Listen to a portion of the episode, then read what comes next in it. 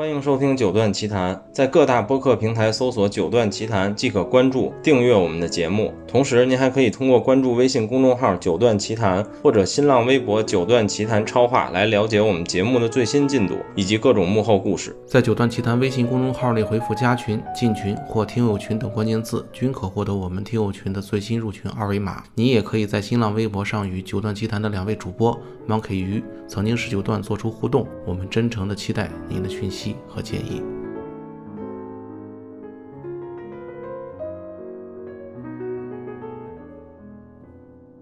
好，各位听众朋友们，大家好，我们是九段奇谈，然后今天是礼拜日，四月十八号，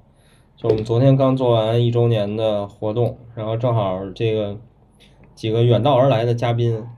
都在，然后所以我们就说今天一起录一期线下节目，其实也没准备什么选题，然后我们翻了翻我们的选题列表，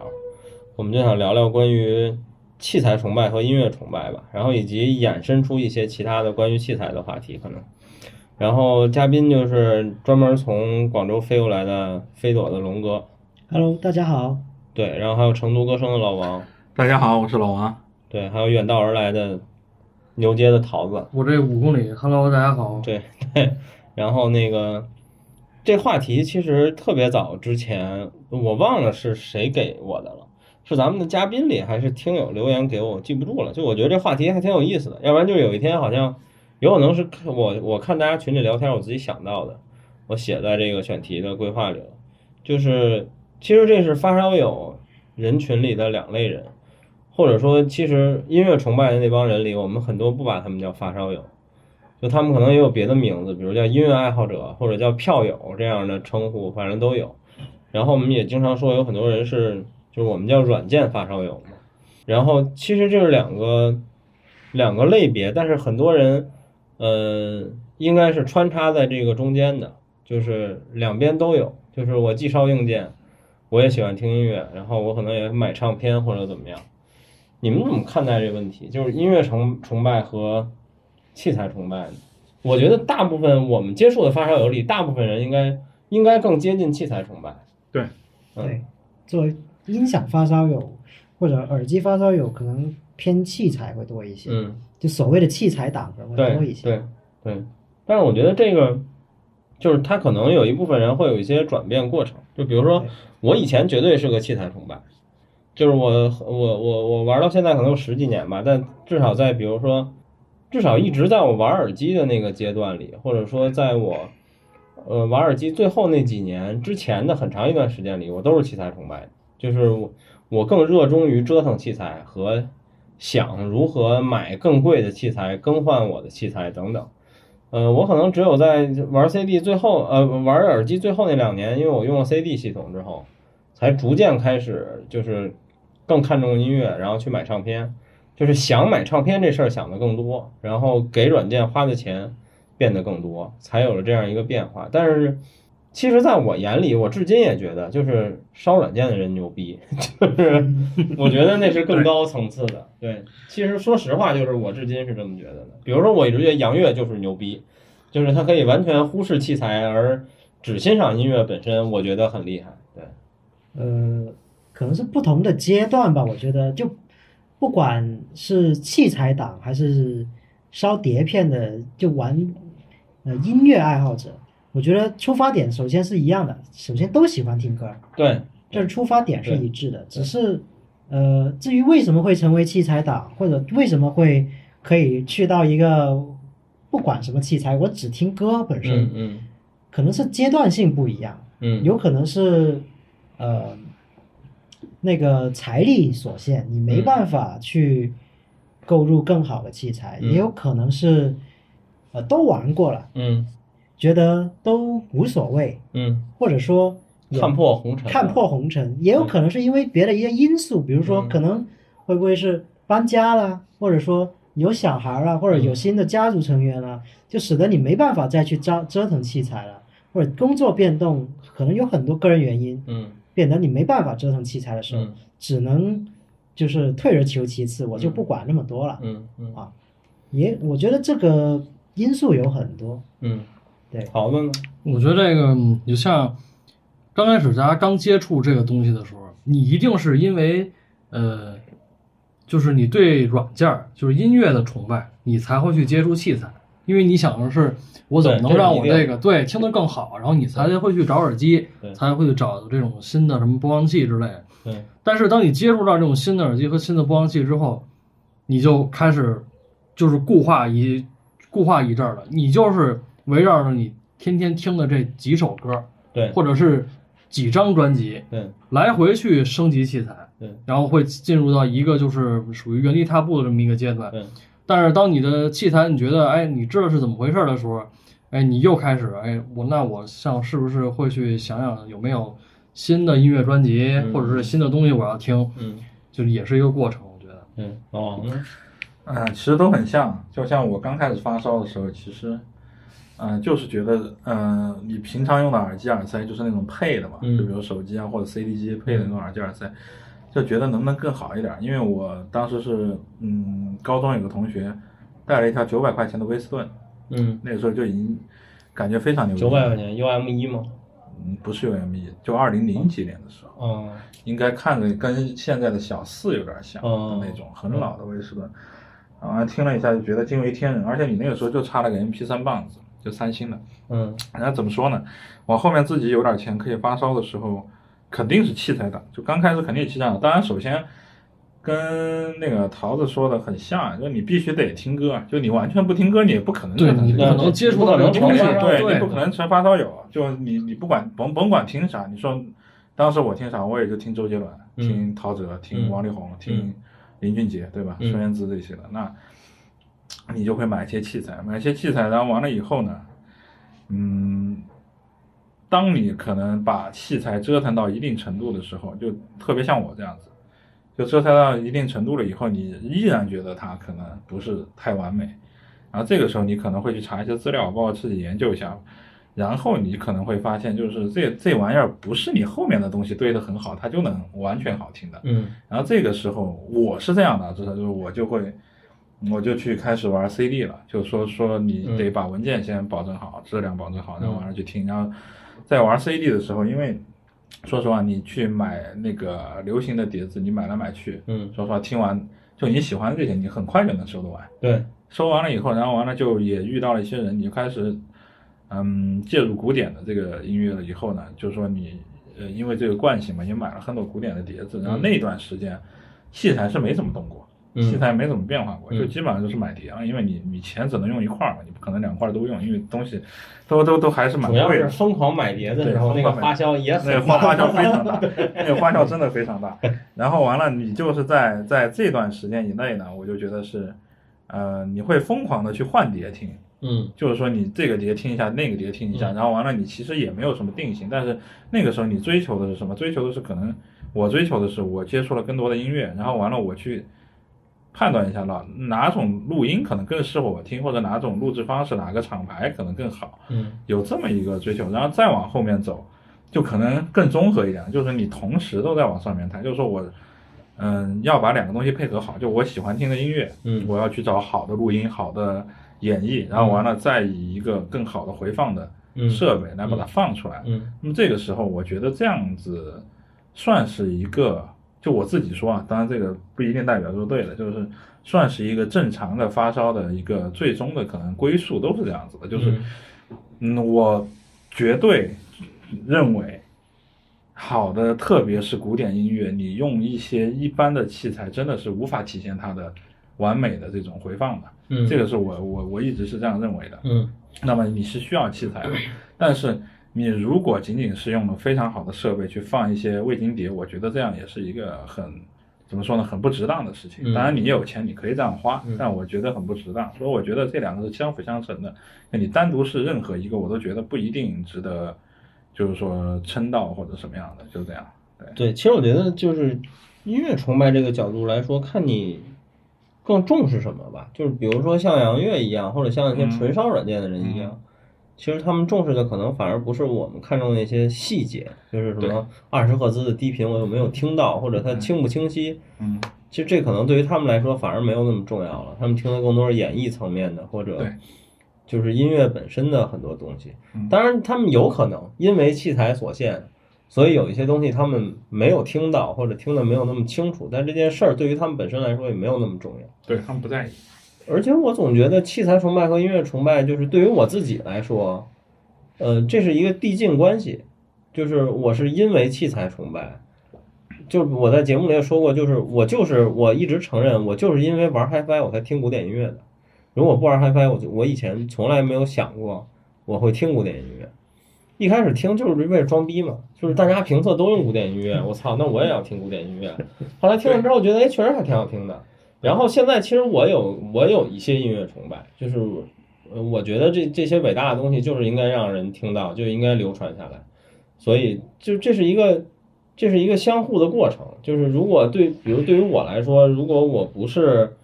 如果我不是一个器材崇拜的人，我也走不到音乐崇拜的这一天。嗯，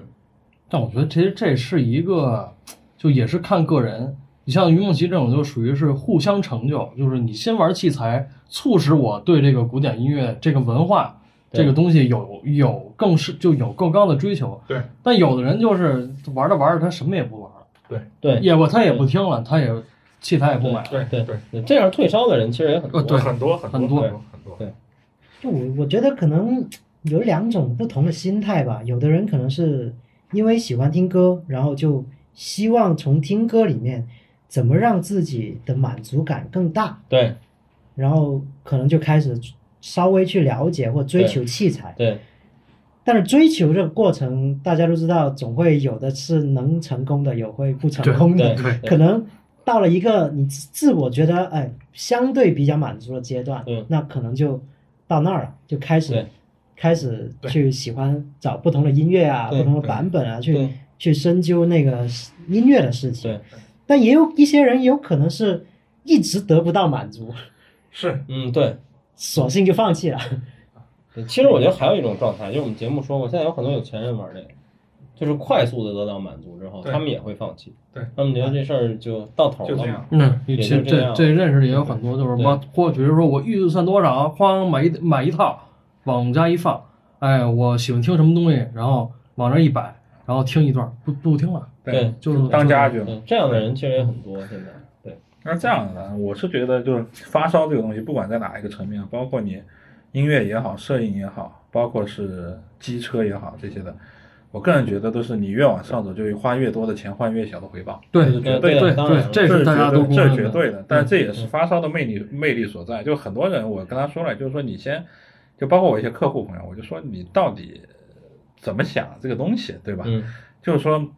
嗯，有些人跟我说，我从一万的播放器换到两万的播放器，是不是就质变了？嗯我说，如果这个播放器本身就是一家，而且风格相近的话，我觉得我说没有质变，这个东西嗯可能提升没有你想象的对花的钱那么大。你从一千块钱提升到一万块钱可能会很大，嗯对但从一万块钱到两两万块钱，可能真的没有你想的那么大。对对包括到后面，你比如说你花很很贵的钱去买线材啊，嗯钱去买线材啊，买辅件儿这些东西，那变化更微小。但是如果是一个真正的发烧友，就是说他一要喜欢听音乐，二要能听明白音乐的时候，你对这些变化才会有欣喜感，才会有惊喜感，也才会有新鲜感，嗯你才会觉得你还会值得去花钱去换这些东西。但凡前面任何一个东西不成立，我觉得烧到后面都会在一一定时间戛然而止。这个东西，对。对，而且其实我我我自己在想，就觉得，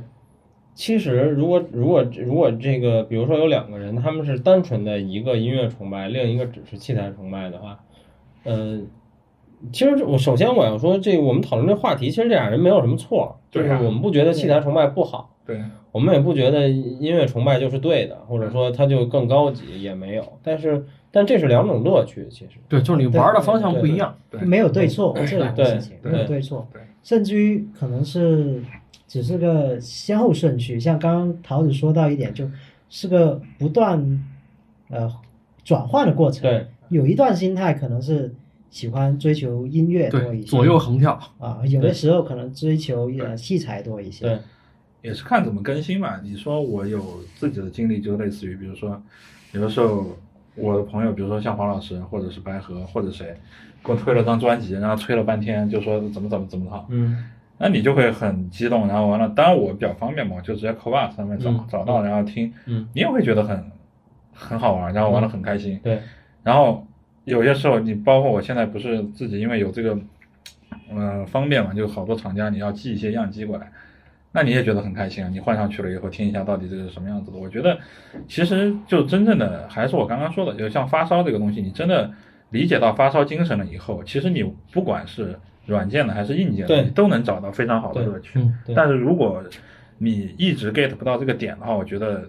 嗯就不太好说了。这个而且其实就是这音乐崇拜和器材崇拜这种相辅相成的，或者说这个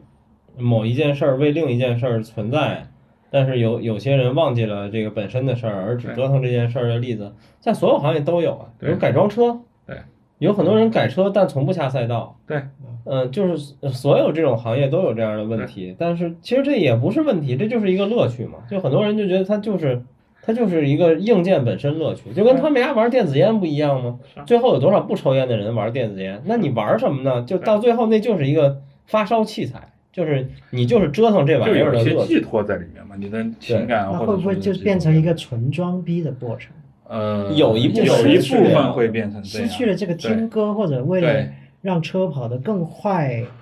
的技巧在里面。对对，但是我后来我也琢磨这个问题，你说就是他纯装逼这个这这个问题，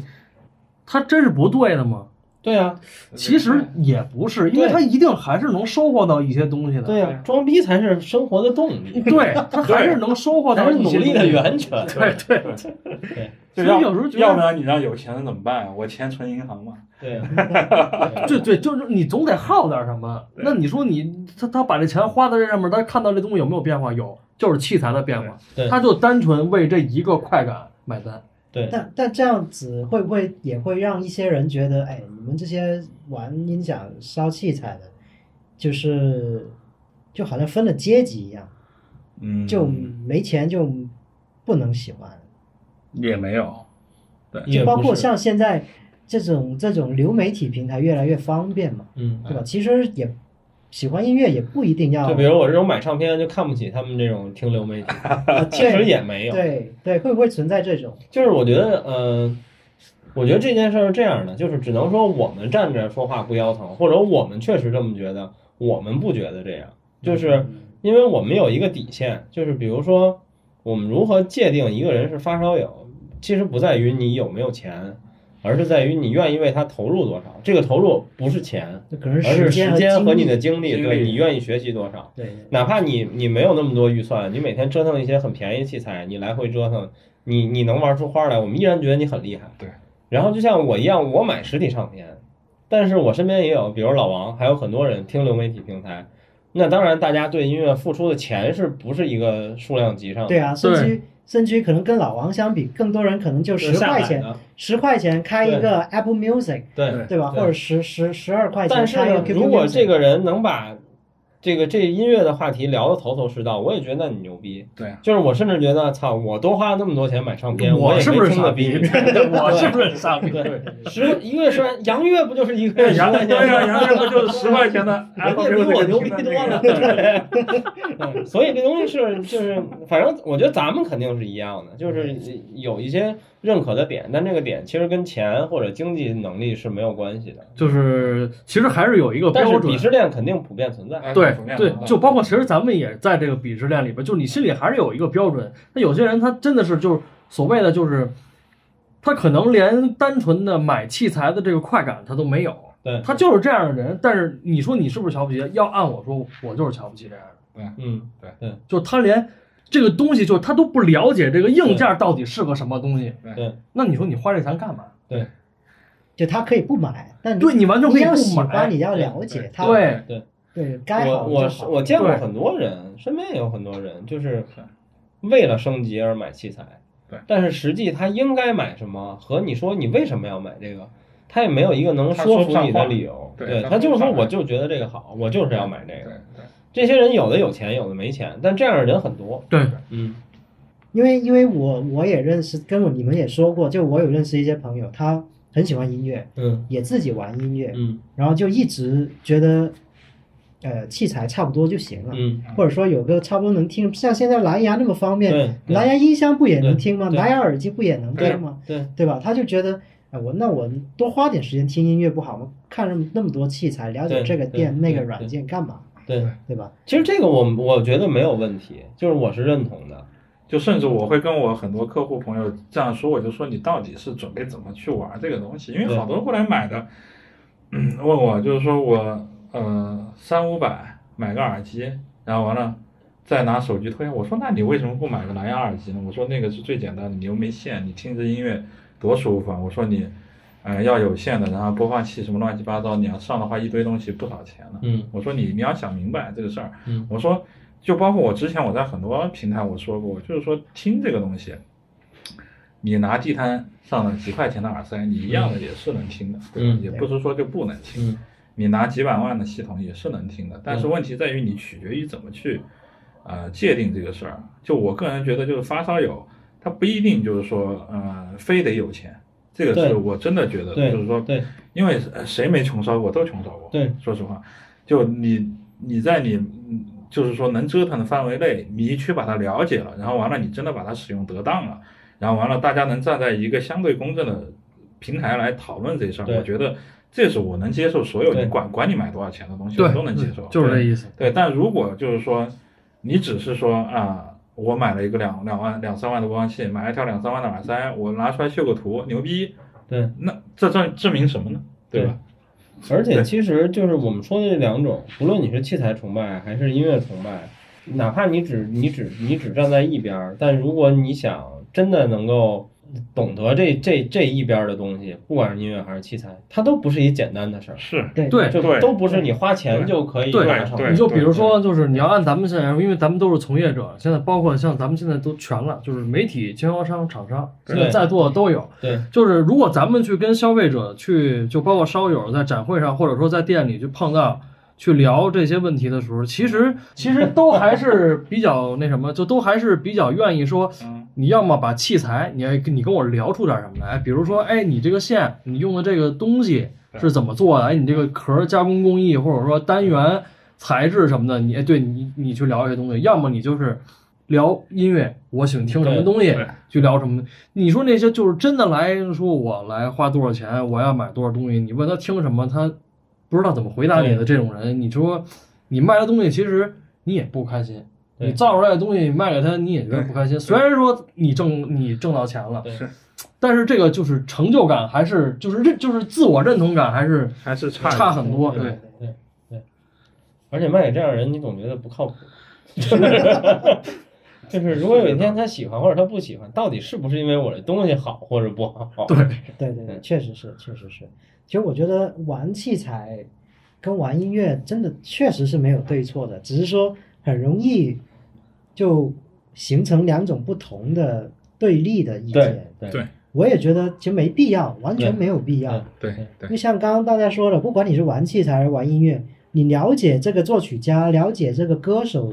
然后或者说了解这个呃小提琴手他的整个演绎或者整个现场表对现，这都是不容易的事情。对嗯是对对，都是需要花很多精力。要去查，要去看，花时间，解对一定要听要看。对啊，对啊。而反过来说，就是音响发烧友，我觉得也是为了让他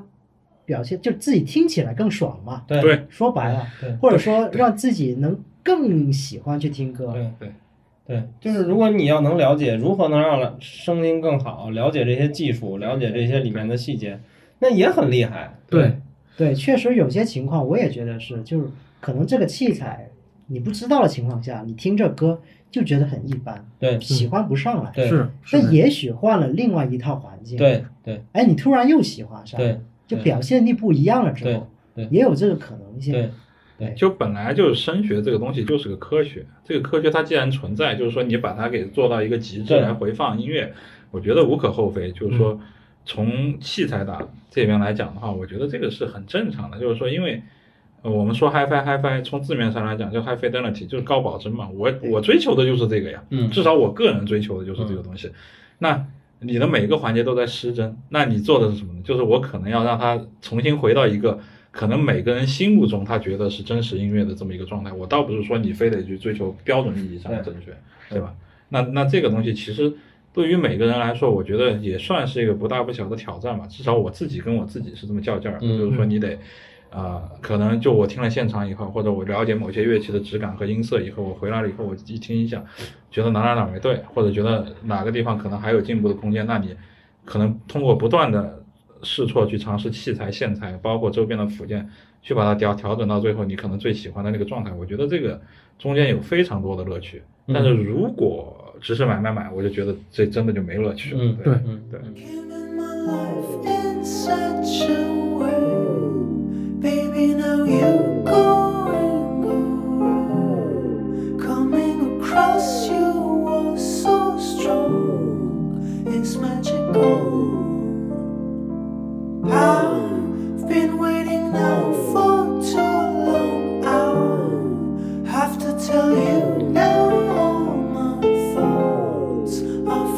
slow.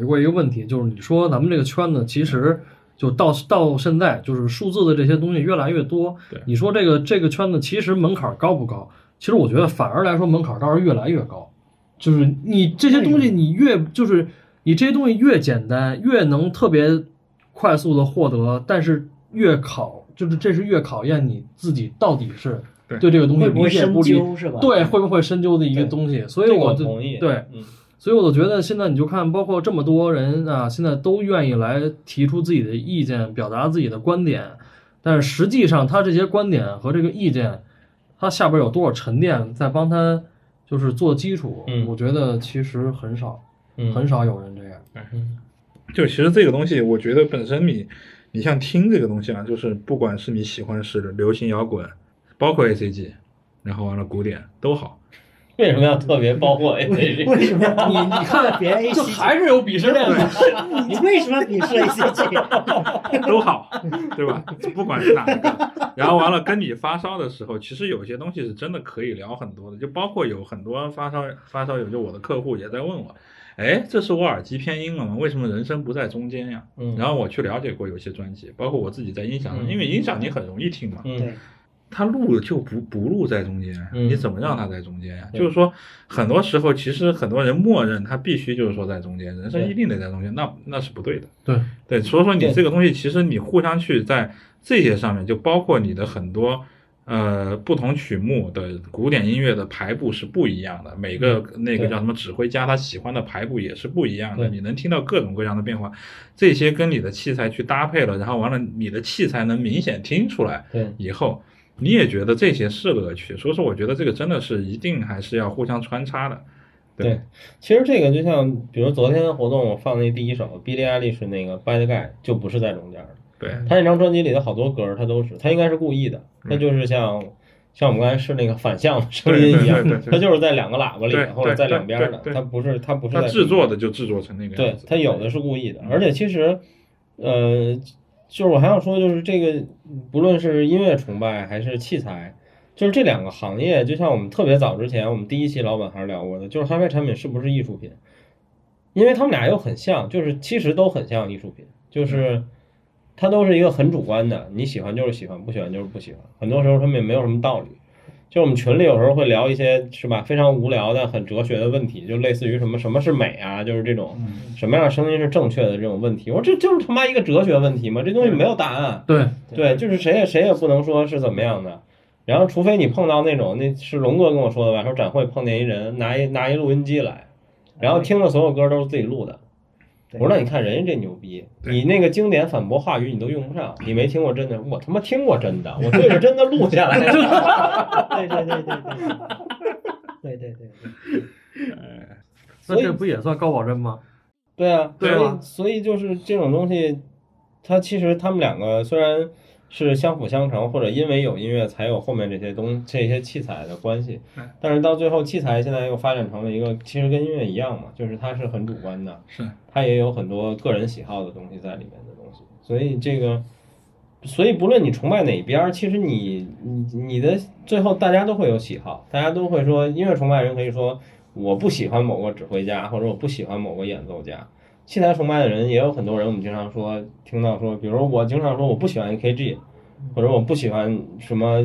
随便举例，比如我不喜欢森海，不喜欢白亚，啊，比如我不喜欢动铁，不，我就喜欢动圈儿那种。对，但这种其实也一样嘛，就是你说到最后是类似的，就是他们都没有绝对的对错，但是就是表现的方式这个东西本身就很主观，就是说谁也没有对，谁也没有错的。对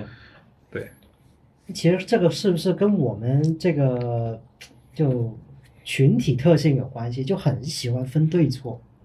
呃对就特别容易形成这种意见的对对立。我觉得有很大一部分人是这样的，就是说，嗯，怎么说呢？就我觉得他们是极力在寻找自己的存在感和这种正确性。就他他想证明他自己是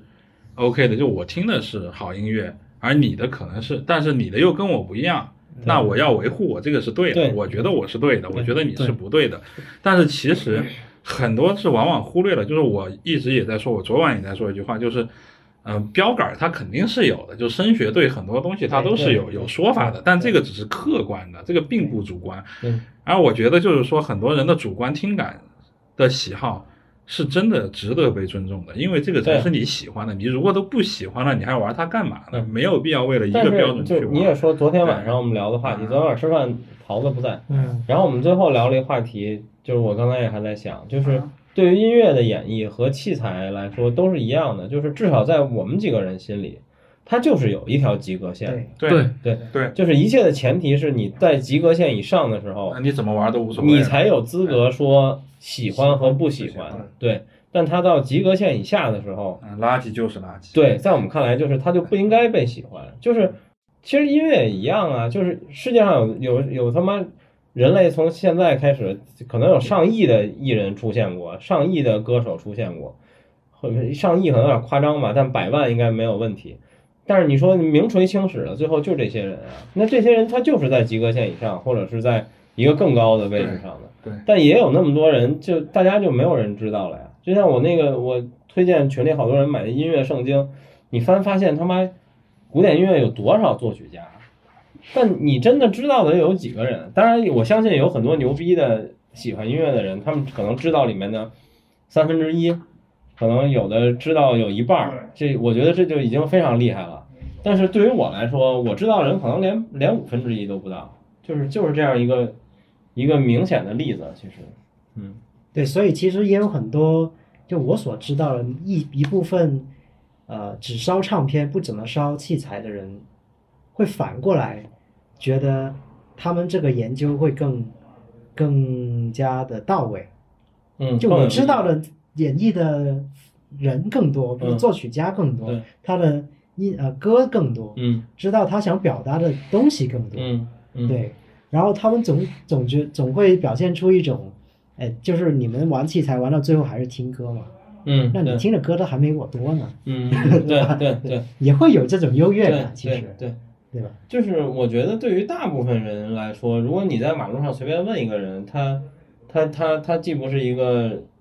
呃音乐崇拜的人，当然我们这里其实我们今天聊的音乐崇拜的人是说他真的非常喜欢音乐，他愿意花很多时间研究这件事儿，他不是一个爱听歌的普通人了啊。就比如说你在路上随便找一个普通人，你问他音乐崇拜和器材崇拜，他觉得哪个更厉害？我相信百分之九十的人觉得音乐崇拜的人更厉害。嗯，对，对，我觉得这个是很正常的。但是实际对于器材崇拜来说，音乐崇拜的人觉得我知道那么多作曲家，知道那么多演奏家等等等等，我很厉害。那你反而器材崇拜的人，我他妈连铜和银有什么声音区别我都知道，这也是一件很厉害的事儿啊。其实就这里也存在很多小细节上的问对题，只不过他他在很多人眼里是神经病嘛，就是 或者大家不认同。但是你要这么想，就这两类人其实都可以帮助，就是这个行业做很多事儿。对就比如说是音乐的，就比如说啊，他要是音乐崇拜者的话，他会对这个文化，就可能他更喜欢谁谁谁谁，他嗯他对这个文化他会有一些自己的看法，然后可能会被这个真正这个业内的人所采纳，或者是就是觉得还不错这个意见。但比如说你要是针对器材的来说的话，就这些人他以后也有可能，就比如说他的因为工作也这这件事儿也说不准嘛，他也有可能以后会进到这个行业，那他就会按照他自己的理解去接触这个东西。对，然后再做出产品来，在以后再卖给这些就是喜欢玩器材的这就这就这一些人，可能就比如说他对什么材料这些都会比较了解的话，那有可能又会有新的东西出来。对，所以我觉得，如果你真的说这两个这两类方向你都玩的特别精的话，那一定都不会差的结果。对而且这个东西就是我突然想到，就是你音乐音乐能发展到今天，跟器材有脱不开的关系啊，就是录音的技术，对，然后到回放的技术是，然后到，其实你你也可以把制作的这些硬件都算作器材嘛。那么随着声卡等等各种技术的进步，现在音乐就是比以前在在质量上什么的要好很多，这个是你不可否认的一个一个一个问题。对，就还是那那个结论嘛，之前讨论过，就为什么总会有有人觉得，呃，音响啊、耳机啊这些声音的东西太玄学。嗯其实我觉得这里面玄学的部分当然有主观喜好的因素嗯，但更关键的是，就是看起来简单的这个东西，实际上还是有一些我们目前的科学做不到的地方。就比如说，你没办法完全精准的测量每一个声音所包含的所有的组合的波。对。对，对。嗯，对，因为因为音乐和声音是一个时间的艺术，对。它跟画面不一样，它不是瞬时的，它不能定格在那，对。对，它是一直在流动的。对。对。对，对，然后你测量的单位不一样，出现的这个瞬时的图像也不一样。对。对，这这这个参考系的可变性太大了。对。对，这也是我们看起来简单的这个行业和产品，实际上科学还没能完全解决的问题。对，而且其实这两个行业只不过就是说，因为音乐的背后，人们总觉得一聊到音乐这事儿就是艺术。那么既然是艺术，那么我不懂就是应该的，就是他就应该特别厉害。那么但是一聊到器材呢，就觉得这他妈是一科学嗯，然后呃我不懂，或者你也说不明白，那它就是玄学。但实际这事儿没有没有任何本质区别啊，就是我身边，比如说我妈现在有时候也听古典音乐，嗯，但是它就是一个特别常见的人们对古典音乐的理解。我妈就是说那谱子上都写着呢，这不同的演奏家和指挥家，它能有多大区别呢？那谱子上都写着每个音符应该怎么出声啊。然后后来我也是给他看了，比如我我后来把我那本村上春树和小河正的书给他看，然后看完了他觉得哦，好像是，就是不同的指挥家区别是会很大。然后包括我也给他听一些唱片，比如我说你你，比如最明显的，你先听卡拉扬，再听切利的，这速度他妈明显不一样，对吧？然后他就会觉得啊、是有一些影响的。但是他们曾经觉得这种事儿就理所应当，或者觉得哦有影响和哦没影响都在一个自己可接受的范围里，因为它是艺术，就是我。就是我不懂是应该的对，我不懂是应该的，我懂了好像我还我还更厉害一些，但是器材就变成了我不懂就是你不对，就是你不应该让我不懂，对。对 对就是我觉得这里还存在一个这种这种问题吧，对，啊，是有些人会计较这个，而且说实话，就是说，嗯，你可能从细微的最科学的事上，就比如说他是研发者，或者他是真真正的，就是我说真正做技技术开发的，包括研发的，他可能能说出道理来，但你听得懂吗？对，对。这是又是个最大的问题。就是说，真正你问到研发者了，你可能听不懂，但是你如果问到就是说是并且销售，你还企对图用你的初中物理学知识去反驳对他，对，然后完了，你说你问到销售者，就相对于我们这种来说，能够以一种可能，我觉得大家都能明白，能普通去交流的，去跟你说了以后，但是你可能又不满足，这其实就是很正常，就是人的一个求知欲，而且他的人的求知欲是建立在自己的知识构架之上的，就是在之外，我他妈听不懂，我觉得你说的也没道理，对就就就其实这个就很尴尬，对对，其实我觉得升学其实是个特别复杂的事情，我很同意龙哥说的，这个是个非常复杂的事情，不是说你一两句话能说明白的对。但是像这么复杂的科学，真的要普及到大众的知识里面去，这个是不可能的，因为你没有这个基础知，识。或者说很多时候也没有必要，对，也没有必要，对吧？你又不是从业者，你也不需要做生产，也不要说不需要做研发。所以说，更多的我其实最近我特别喜欢说一句话，我说你不要管它什么芯片，不要管它什么振膜，不要管它多少欧的，不要管它灵敏度多少，嗯好听吗，嗯好听就行了呀，嗯对吧？值这个价吗？好听吗？值，好听，买啊！对 但是好听就好记，是不是？但你要你要是在线下体验、线下购买，那这个表达的传播是没问题的。对，但现在线上就很难对对线上销售已经变成一个非常主流的事情。对，那就就就比较难受。你不去掰扯这些细节，好像又很难。对，但说实话，你要完全掰扯透也很难，对也不可能。说实话，对对，但这其实你要回归到，毕竟还是考分嘛。就还是上学的时候老师说那句话，不懂你就虚点心，好好聊天，别骂街，对不对？对对其实就是这么一个道理，就只不过是一一到网上，大家就都放飞自我了。对，你看线下，其实因为这件，就是因为可能就是我两个人就纯是讨论的这种观点，对，嗯就是面红耳就面红耳赤的这种，其实很少，我见过，但是很少，就线下能到这样。这种可能在音乐圈反而更多一些。对啊，其实其实就就我们刚才说器材里有，当然肯定有鄙视链了，就是会有很多发烧友，就是玩音箱的瞧不起玩耳机的，玩耳机瞧不起玩耳塞的，这很正常。但其实音乐圈一样有鄙视链呀，就是我我喜欢什么风格，我喜欢我喜欢喜欢切利的，鄙视喜欢卡拉扬的。对啊，对啊，其实这都都很正常。常。这所以这两个行业确实很像，就是虽然他们一个是一个硬件载体，一个是不并并不真实存在的，它是一个很很虚无的。其实这个也很好理解，就是他会珍视他所喜欢的东西，然后完了，嗯、在这个真实的情况下，有一种变异的情感，就叫做敌视其他的东西。那你遇到了，肯定就会是这样子。这个就很好理解，因为人都是这样因。为人都是这样，对人我人喜欢的东西，他们就最好的，对，这个是很很正常的。但我觉得很多时候还是就是怎么说呢？就包括我昨跟昨天有一个烧友在这儿聊，呃，先是聊器材，然后完了后面聊聊聊就聊听听的音乐。他跟我说他喜欢听摇滚，然后完了我说，嗯、当然我现在可能听古典和原声多一点，就是纯器乐的这种，然后录音也比较好的多一点。然后他说现在我也在听，然后完了他说其实到后面可能很多东西是不是就殊途同归了呀？我说你越往后走，越真正你是。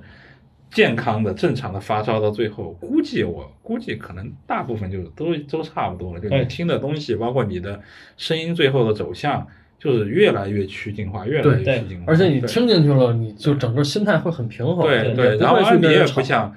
想不想争，不想吵了，就对哎你喜欢就喜欢呗，对你说这个东西好就好呗，我傻逼，好对，就结束了。对，我是傻逼是重点。对对对对对，这好像聊过是吧？前两天我跟你说，我是傻逼是万能的，解决问题任何事儿都可以方用我是傻逼对，来。就你来说的都对我是傻逼。法来来单方面结束一个对。真是。所以音乐崇拜，我觉得也挺有意思的。其实，嗯，我觉得至少对于咱们来说，因为咱们身边很多是发烧友，但我觉得对于大部分普通人来说，也是，其实音乐崇拜的是少数人。就是，虽然我觉得这些年这个人数可能在增加，然后我觉得可能因为中国人越来越有钱了，是吧？大家不愁吃喝了，开始追求这种虚无缥缈的这种艺术啊，或者其他的什么哲学呀、这些玩意儿。嗯，嗯，但这些年确实是有有增加的，就我觉得这是一个还挺好的事儿，而且对于我们这个行业来说，就是音音乐音乐崇拜的人多了，那么会喜欢器材的人其实也会变得越来越多。对。对，这是一个相辅相成的事儿，而且音乐崇拜就是，我觉得这是一个很有意思的过程，就是我我现在跟很多人说，就是身边有很多人开始听听音乐，然后最明显的是买实体唱片的这些人，比如说杨杰前两天弄了台 CD 机，开始买 CD，嗯，然后我身边有几个朋友被我拉进黑胶坑，开始买黑胶，都跟老王就刚才我们聊的话题一样，就是在刚开始的时候买盘绝对是一个巨大的开销，对就是不比你他妈换大件儿花的少，因为你有那么多喜欢的曲目，你想都给丫买了。然后，所以在可能短短的两三个月、三四个月的时间里，你的花销是特别大的，然后你就会慢下来，然后你就会觉得，哎，我想听的都有了。然后我就跟他们说，我说你接下来就会进入一个新的循环，就是不断的扩展自己的曲目，然后买新的唱片，然后扩展完曲目熟悉了之后，买各种版本的新的唱片，然后再扩展新的曲目，再买新，这事儿没有没完没了。就是对于我来说也是一样的，就是我刚买这架子的时候，我填满它，我还翻了翻我以前发朋友圈，我用了两年填满的这个架子。嗯，但是你看我新架子刚买完，就已经这个操了。然后就是因为因为它是一个几何级数增长，就是你一旦喜欢了一个新曲目，然后就会有几个版本。然后你你然后因为这个曲目，你又会扩散出去，就是它会不断扩散，而且你喜欢的越多之后，你能接受的风格和曲目就会变得越来越广，然后你就你就会变得越来越多。对但这件事儿其实它也并不是坏事儿嘛，就是而且它也会就是对于我来说，我自己明显觉得这两年就是有了黑胶之后，我越来越偏向于软件，就是器就是音乐崇拜这个部分。对，但是这个事儿是挺有意思的，就是呃，我老说就是。当然，这不是鄙视的意思，就是我自己的经历而已。就是我在听数字音乐的时候，我真的不太懂，或者说我觉得也没有必要去研究关于唱片和艺术家的很多东西，因为我想听我就去下就行了，或者我想听我去 Tidal 上搜，去 Qbot 上搜，搜完了听就行了。就是我在包括我在 CD 的时候，我也没有特别在意。就比如说你问我卡拉扬是哪个唱片公司的，我可能知道 DG，但是他比如说在 EMI 我是不知道的。嗯然后比如说，比如说穆特是哪个唱片公司的，比如说什么克莱默是哪个唱片公司的，我那会儿基本就没有印象，就是我想听我就上网搜，然后买就完事儿了。但是黑胶之后，我身边很多人都有这个跟我一样的变化，就是因为它有版本问题，你要去研究版本，然后你就不得不在意它是哪年的，然后它是哪个唱片公司发行的，因为你得靠看盘芯儿来分辨版本嘛。嗯那你你就会默认的记住这个人他大概对应的盘星儿什么样，然后你就知道他在什么唱片公司里。所以这都是你也可以说这我买黑胶唱片这件事儿，在我心里它有点器材崇拜，嗯因为我用黑胶，所以我只能买黑胶唱片。你也可以把它列在器材崇拜的那个部分里。对。但是因为对黑胶的器材崇拜，而让我不得不更对音乐有更多的了解。对你才能干好这件事儿嘛。所以它最后是是一样的，它是连着的。就是如果你喜欢并且走到最后的话，我觉得很多时候是一样的。嗯，黑胶有盗版这么一说吗？没有，前两天最近看到好多人说好像有了，有了是吧？但是是那个好像是流行音乐偏多，就是什么迈克尔杰克逊啊那种哦，那那那很早了，很早就有个盗版了。啊，还有一些港台的流行音乐可能有。就是我觉得这里，呃，我就我承认我有点鄙视链的意思啊，就是我觉得可能因为买流行音乐的这些人不是特别了解黑胶唱片，嗯，所以他们能把盗版卖出去。明白。就是你真做一个古典唱片，比如这一张黑胶真的值八千，然后你作为盗版卖四千，这些人他妈能看出来，要不然他也不会想买八千的那张，我他妈买个三十日版不好吗？对对，我觉得会有这个问题在里面。嗯，那总体而言，黑胶对于大多数人还是比较难入门的，毕竟对器材这一块。对，因为说白了就是我说，它其实也算某种器材崇拜，你得先有这个器材，对。对你才能开始嘛。而且对于我来说啊，就是说我不管，就是我的其他一些朋友，包括怎么说，我始终觉得耳机不适合听，对啊不，知道为什么，就是不适合。我就是觉得不适合。你怎么调，我就觉得不适合。就这个问题，我觉得咱最早就你在还还在使真力那段相子的时候，我记得咱就聊过，因为它没有办法传递能量感。对，这就是最最开始咱们说耳耳机低这是一个频是假特别大的，问题，就是因为就可能就是你黑胶最大的优势就没了。对对对对就是能，就是我们所谓的能量感是什么？就是你们俩刚才听了，能量感其实就是喇叭推动空气的对那个感觉，这个感觉。对但是耳机里没有什么空气，就耳塞就更没有空气。了你都，你甚至可以说那是一他妈真空的封闭，它不叫真空，它是一封闭空间。对所以它只能给你声音的大小，但是它不能，它没有空气可以推动。就身体感受对感受会比较少一点。所以说对，就我刚刚那个话题，其实就是在想啊，你上黑胶，大多数人可能我觉得啊，就是说你不管就是说是耳机还是那个，大多数人他想的可能是我还是要有一对喇叭。对。那这个东西其实就是我要有对喇叭，我要有个房间，对，我要有个房间，我这个我 我必须得有个房子，对。然后完了这个房间还不能太小，你至少八九平、十平，对。得有一个这么大大的房间，对。然后完了你去玩这个东西，其实这个东西成本就本身就很高，对。然后完了你说这个东西，嗯，如果说是你不把它归为于器材党，我就是黑胶的软件党，那你买盘在那放着，你图什么呢？对，就就这么一回事儿。所以说，我觉得就是还是这个话就印证了，不管你是玩流媒体的、CD 的还是黑胶的，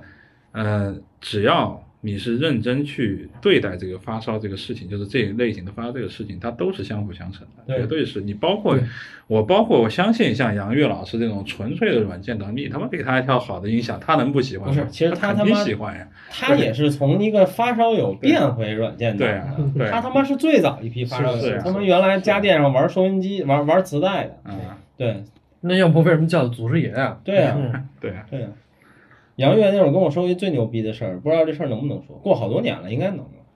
他说他曾经最辉煌的时候，他是家电论坛的中中介版主。嗯，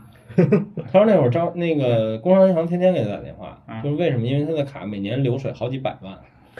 就是因为中介版主嘛，所有钱都走他这儿，然后他再打给别人，嗯流水巨大，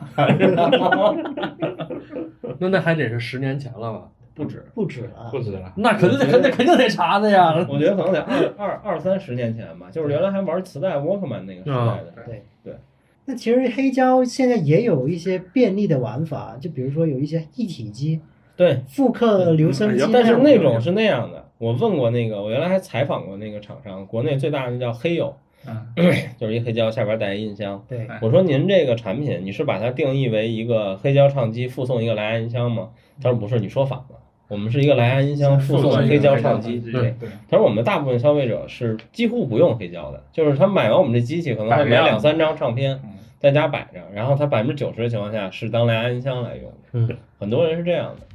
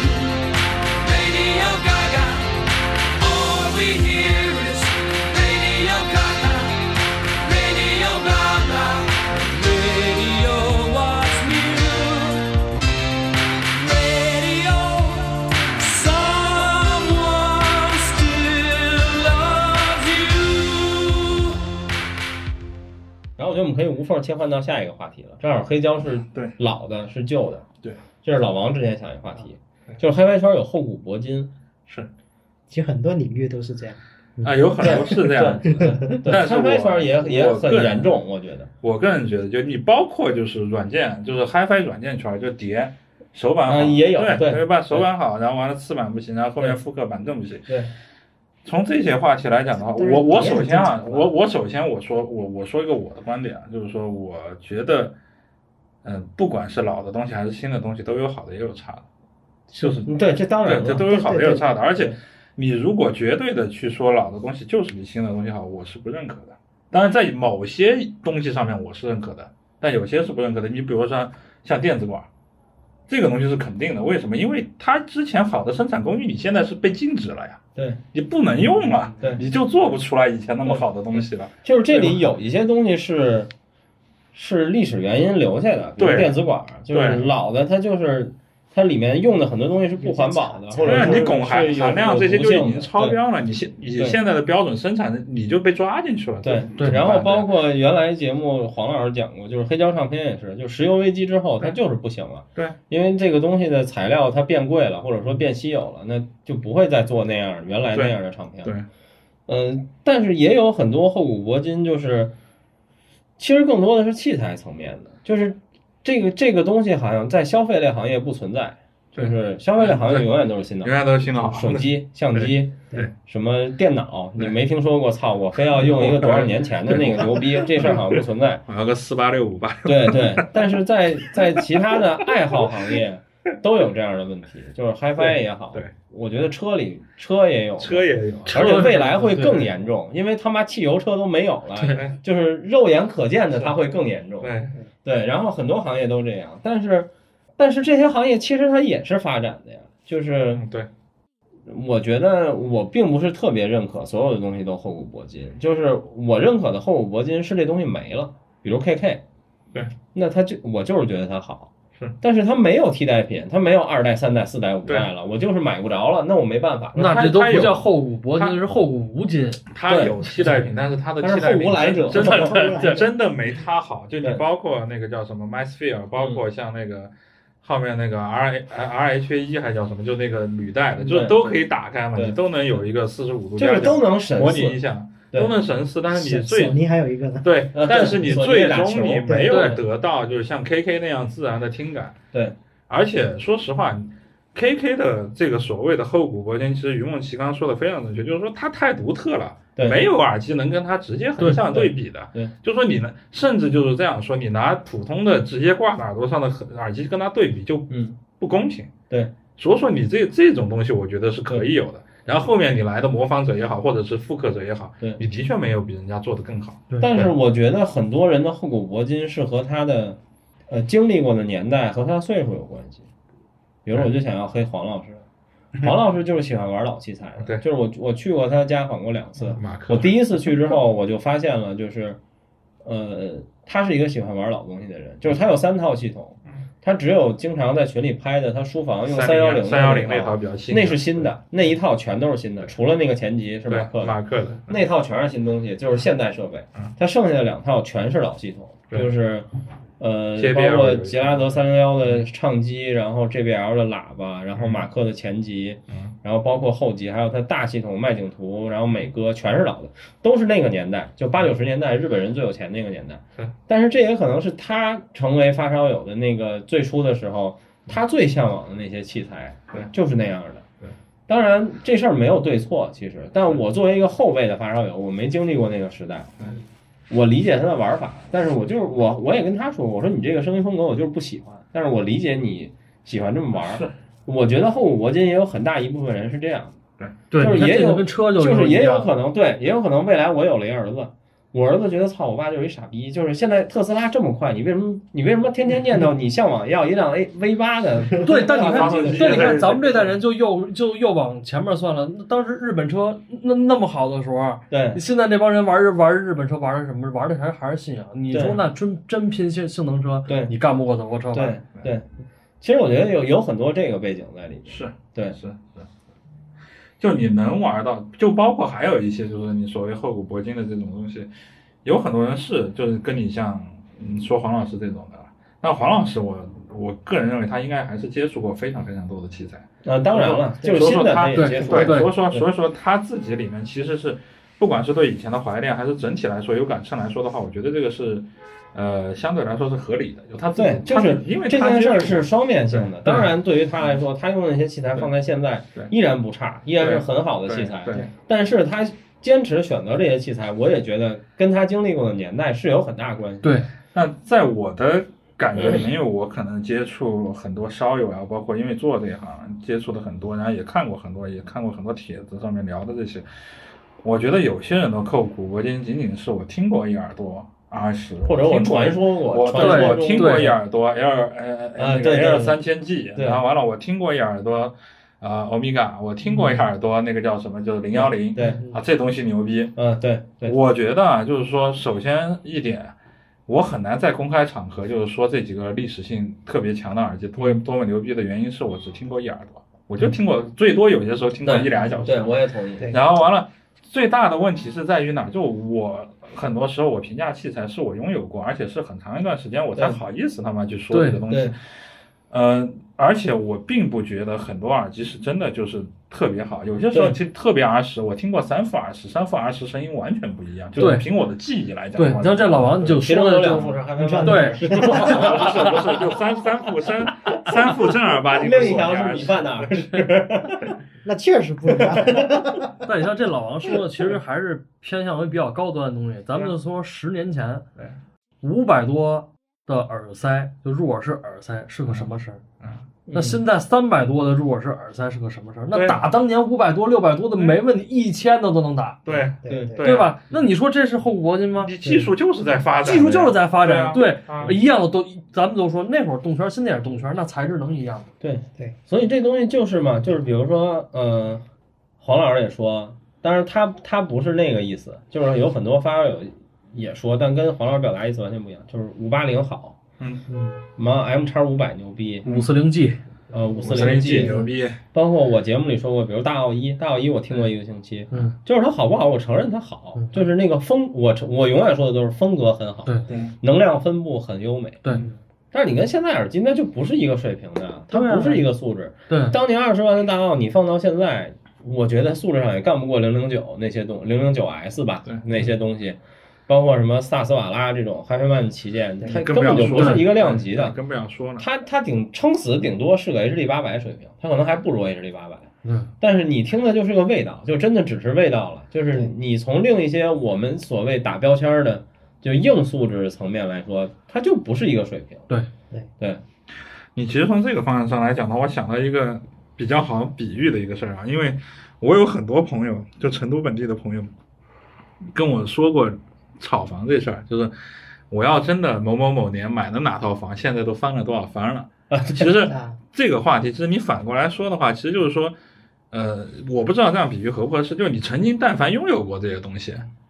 你就拥有过了，它也值值当，它也是好东西。但是你现在如果说是厚古薄今，我我就问你一句最简单的话，现在让你去，呃，花一万多块钱买个 KK，有几个人有几个人舍得呀？我就这样问，我就这样问。其实这个东西就很简单了，你去吹它，你吹它那么牛逼，你其他别买了，你去买这个呀。我回到二零零四年，对呀、我也不买这个我他妈一定挖比特币。对呀、不，所以说有些时候其实都是一种，就是说对老的东西，对越难得到的东西的一种向往，往往是这种是驱使人去吹捧它、去捧高它的一个基础动力。而且还有就是对很多人你说那种一耳朵，就是因为他听这个传说听了太久了，对，就是他主观已经觉得不了这东西不好听也，可能不好，对对，对。不好听也好听就。已经有了心理暗示。对，他不论听到什么声儿，他都会暗示自己这个东西就是牛逼，对对。对对对，这是一个很大的问题。对。真是这样子。反正我个人觉得就是说，就刚刚我也说了嘛，就声学它是个科学，科学它一定是在发展的。对。对。对，就不管从任何方面来说的话，你一定要说老东西比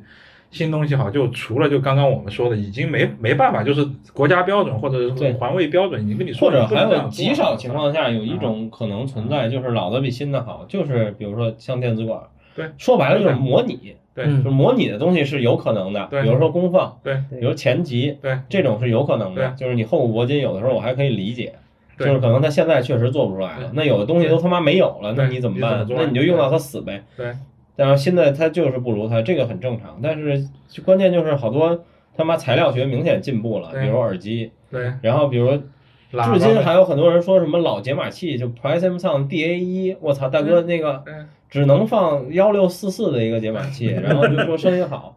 我只能说我同意一部分，就是你说它放幺六四四好，我可以理解，但是我绝不会买，因为这已经不是一个听幺六四四的时代了。就是作为一个发烧友来说，对对对对啊，别说那个，我他妈原来用八叉 R，我后来都嫌它他妈的，它就二四幺九二，对再往上都听不了。对，对，就是你有的时候它不属于这个时代了，虽然它可能在那个时代很牛逼，或者它那个规格在这个时代里也很牛逼，但它就就不是这个时代了。对对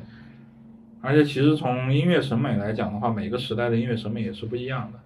对我觉得是，就大体的音乐审美，就包括你从很多录音厂方，其实就刚才说的，比如说是五八零、五四零 G，就是音乐审美的问题。对啊，对，就如果你喜欢老的音乐审美，那你确实可能有时候没办法，你那就那个时代的东西符对啊合你。对啊对，你就包括你从很多厂牌来说，你比如说新的厂牌新出来什么阿尔法、什么 Hyperion 这些的录音，你明显跟 DG 和 EMI 对他妈就是俩风格，对特别清晰，特别对特别有轮廓感。这种东西我估计不一定很多人老的那一帮对就听得习惯，但是依然有这种厂牌，他还活得好好的，一样的发唱片，他还能活下去。对为什么？就表明肯定有这么一帮喜欢这个风格的，还在买他的东西，还在承认他的东西。那 OK，你的嗨拍器材其实也是一样的，你的整个时代的审美，我觉得也是会变的。变了以后，啊那 OK，你其实说实话，有些时候厚古薄今，并不是说，当然有些是我所谓的，就是说越稀有它越那个，有些时候就是。我他妈四五十岁，有些时候是你没有跟上我听到时代这边的时候，对我没有跟上时代，或者说是就是说我已经习惯了，我不愿意去更改我这个习惯了。每个人都有这个权利和自由那 OK，我去追寻老的东西，这个是可以理解的。对所以我觉得这事儿你要站在一个特别客观的角度上说不容易。对对对是的，就是比如说，就像他说的，比如说他说关于录音，我我想到的就是我之前节目也说过，我给森海写文章也是这么写，那是我真心话，就是说，比如当年 D 八百刚出来的时候，很多人都觉得操这个品牌完了，就是嗯它它再也不是六百和六五零那个声儿，它怎么能做了一这样的玩意儿？嗯但是你现在十年、十二年过去了，它零八年发布吧，对，十二年过去了，你现在回头看，它就是引领了这个时代啊！就是后来所有耳机都是这样的，就是都是非常类似他的那个声音风格。对。然后包括前端都变了，以前的耳放也不是适应那个声音风格，嗯，对。现在都变成了适应那个声音风格。对对。你可以说我不喜欢，就是我就喜欢六百，比如我就是我就喜欢六百那个风格，但是我从不说它是错的，就是我就是没跟上嘛，对。那我就认了，对。是是。它就是这么一个东西嘛。就如果像我们以前聊过，如果器材或者声音也是一种，就音响也算是艺术品的话，那这个声音其实也会不会存在一种 less is more 的可能性呢？嗯嗯就像刚刚我们在听那个单声道的对那个黑胶跟那个数波的立体声的高码率的对去比较，有时候就是老的东西，有时候可能觉得更好听，会不会因为就是因为它的信息量稍微少一点？嗯，让你觉得呃更关键的一些声音，你能更打动你。对对，所以其实就是你说这个，就是说回黑胶有一点，就是我跟桃子我们聊过这个问题，就是听黑胶的感觉是什么？就是你突然觉得素质其实没有那么重要。嗯对就是很多东西其实都没有你想的那么重要。对，就打动你的那个，你最后可能也说不清楚是什么，但绝不是你曾经觉得很重要的那些东西。对，你就记我第一次过来听的时候，你当时放的那，我让你放的那个巴赫那个大五，大屋，嗯。我当时听完就说，那这跟我当时在艺个在艺考现场听大提琴拉的时候，那就是一模一样，对对对对。就是那个感觉，就是一架琴，我闭上眼睛就是一架琴在我面前拉，对。对就是就是这个感觉，对这就是数字永远给不了我的，对，至少目前是。那也许是因为数字音乐或者数字录录制才才会表现出这种更需要素质。对呃对其实其实我反而模拟的话，它只要录的更在录的过程中更好。其实我觉得是这样的，就是说很多东西，你比如说像 RCA 的斯塔克或者水星的，这个都是出过黑胶，也出过 CD 的。嗯其实按道理来说，它母带是一张，对吧？它并没有不是不是不是不一样不是你 RCA 那张是晚期的，就是他我知道80多岁，我说就是说你 RCA 出的 CD 和那个黑黑胶和啊那个叫什么和 Mercury 出的 CD 和黑胶，这个这两个各各自的母带肯定是一张母带。在这个情况下，其实说实话，在拾音的时候是没有区别的。对也就是说，在你重新传制成呃黑胶和 CD 的时候，才分了两个路子出来。也就是说，其实，在我的概念里面，就是说，无论是黑胶还是说从数字，只要你能把系统调教到一个比较好的地方的话，应该不会有这么大的差距。我个人啊，就是我个人的想法，因为我并没有玩过是黑胶，但是其实原理来讲的话，其实你无非一个是模拟源，另外一个是数字元，数字元你有个 DAC 过程。其实从 DAC 过程完了以后，其实都是模拟信号嗯直接出来，并没有但后面但是没有太我们中间大的差距。环节不一样。但是我们突然聊回嗯。黑胶，就变成了我们今天这个话题啊，黑胶就是厚古铂金的，对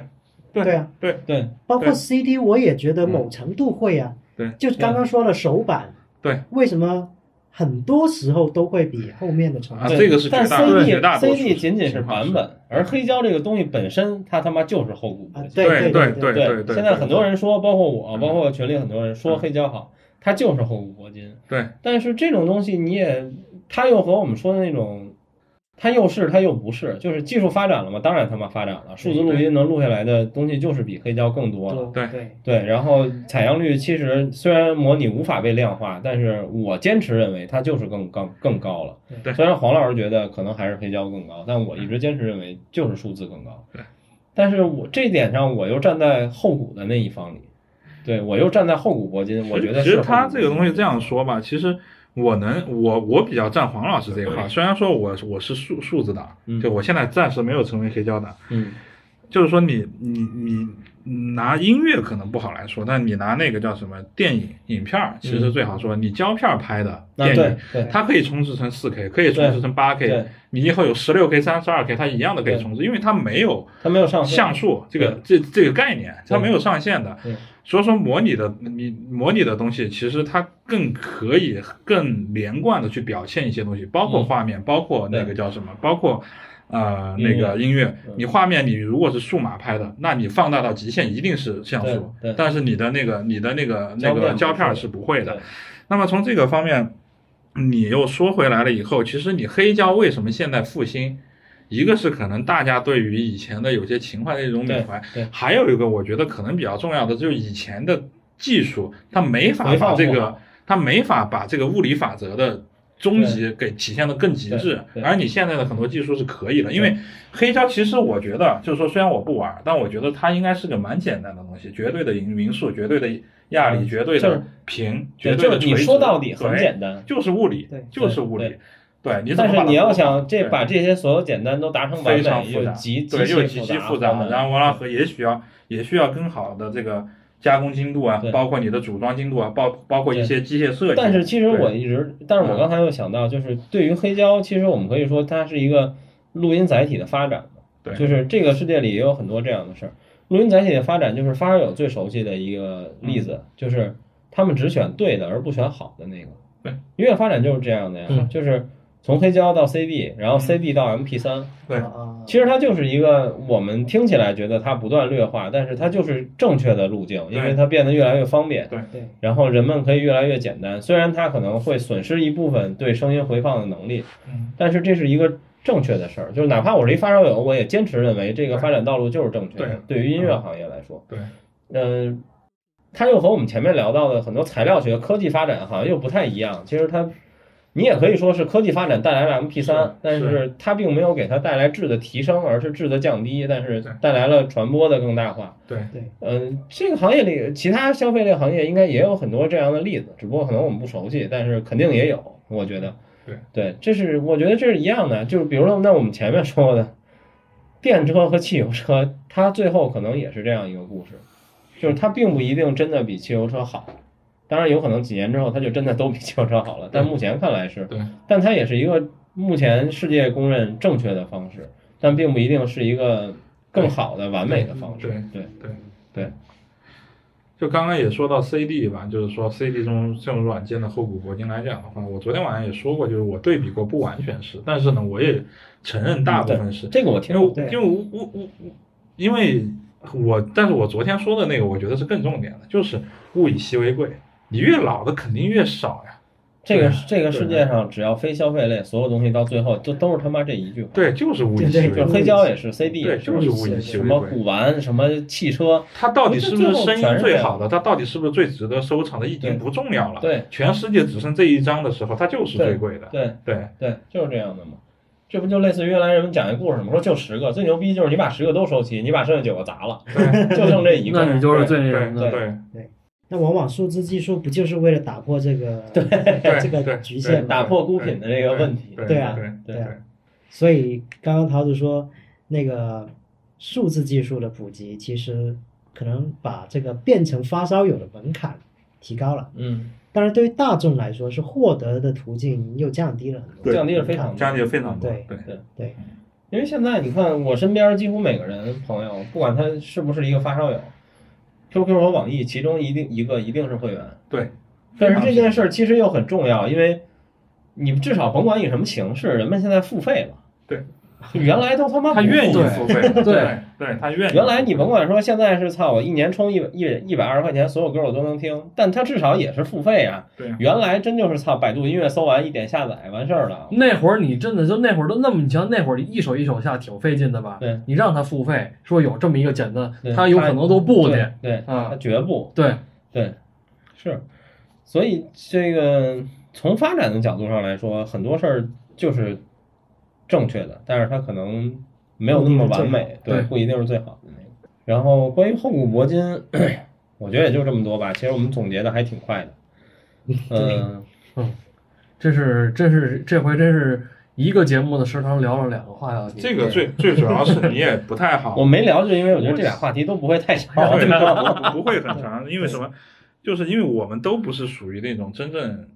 厚古铂金，或者是你站在软件党或者硬件党的这种人，就是还是相对来说大家都比较客观的，对，都都在很客观在说这个东西，你不会就是说站到一个绝对的角度来据理力争一些事情。对，当然我觉得其实就以我们嘉宾在座的来讲的话，也没有一个人会这样来说这这些事儿，啊，所以说这个其实就主要比较看具体东西吧。对对还是看看具体对东西，就对数字化之后就没有什么厚不厚补问题了。对啊，但是如果谈碟片，那我还是坚持觉得碟片绝对是后果。的。对对嗯对对。对，出版绝对是百啊，分之九对，十百分之九十九是好的，肯定是比这个我也后面好的承认，对。因为毕竟有个制作的过程在里面。对对。对，他肯定 CD 的话，我之前呃小潘给我听过一些，当然他是特意拿出来给我听的，嗯，就是有个别的一些是重置的更好，对，但有是大部分个别的，情况下还是手就感的。90%大百分之九十吧，我不说九十九，即使不是对九十九，也是九十十，对，绝大部分是这样。因为是这样的，就是我当时还收过，我当时对比过另外一种对比方法，就不是有一种盘叫水蓝盘嘛，嗯就是你看到那个盘面是水蓝水蓝的那个对，就是他们呃号称的是最趋近于模拟录音的这个声音的。对我当时那个叫什么，就是那个鳟鱼的那个五重奏，就布伦德尔的，嗯，然后完了。有一张手板，就飞利浦手板，银标手板还是金标手板，记不得金线了。对，金线手板。然后完了，还有一张是水蓝，就是没有飞利浦金标的。比了以后，这个的确还是有差距的，就是嗯的确水蓝盘会更好，但你都不知道它到底是怎么做到的，因为按道理来说都是零幺零幺的信号，对吧？就是材料不一样 材料不一样，然后完了可能你在母带制作的时候，母带被耗损的也不一样。对啊，而且对对，没错，耗损也不一样。对，所以这个东西你就很难说，包括你整个亚蝶的工艺，我觉得都有都会对这个起很大的作用。但是从我的观点又来说了，我可能觉得现在的发烧友或者新一批的发烧友，他可能会更喜欢听手板那个声音，而不是你水蓝那种水润水润的声音。不是，现在发烧友根本本就不知道水蓝是什么。他啊，对对对就就就是我只是说这两种声音风格，他可能并不一定就是喜欢反正现在也没有更贵的或更好的这个，都是老碟子才有对。对对对。OK，行吧，那我们今天就先聊到这儿，一期两话题。我操，我得想想标题怎么起，要不然可能有点长，弄俩标题呗，对剪成两期，嗯，也可以啊，剪哎两期呗。剪两期我，看现在多长时间了？录了一小时十四，不够剪两期，就一期吧。就一期，然后你比如说你中间加个那什么，对对对。OK，行吧，那我们今天就先聊到这儿，谢谢各位。好，好嘞大家拜拜。拜拜拜拜。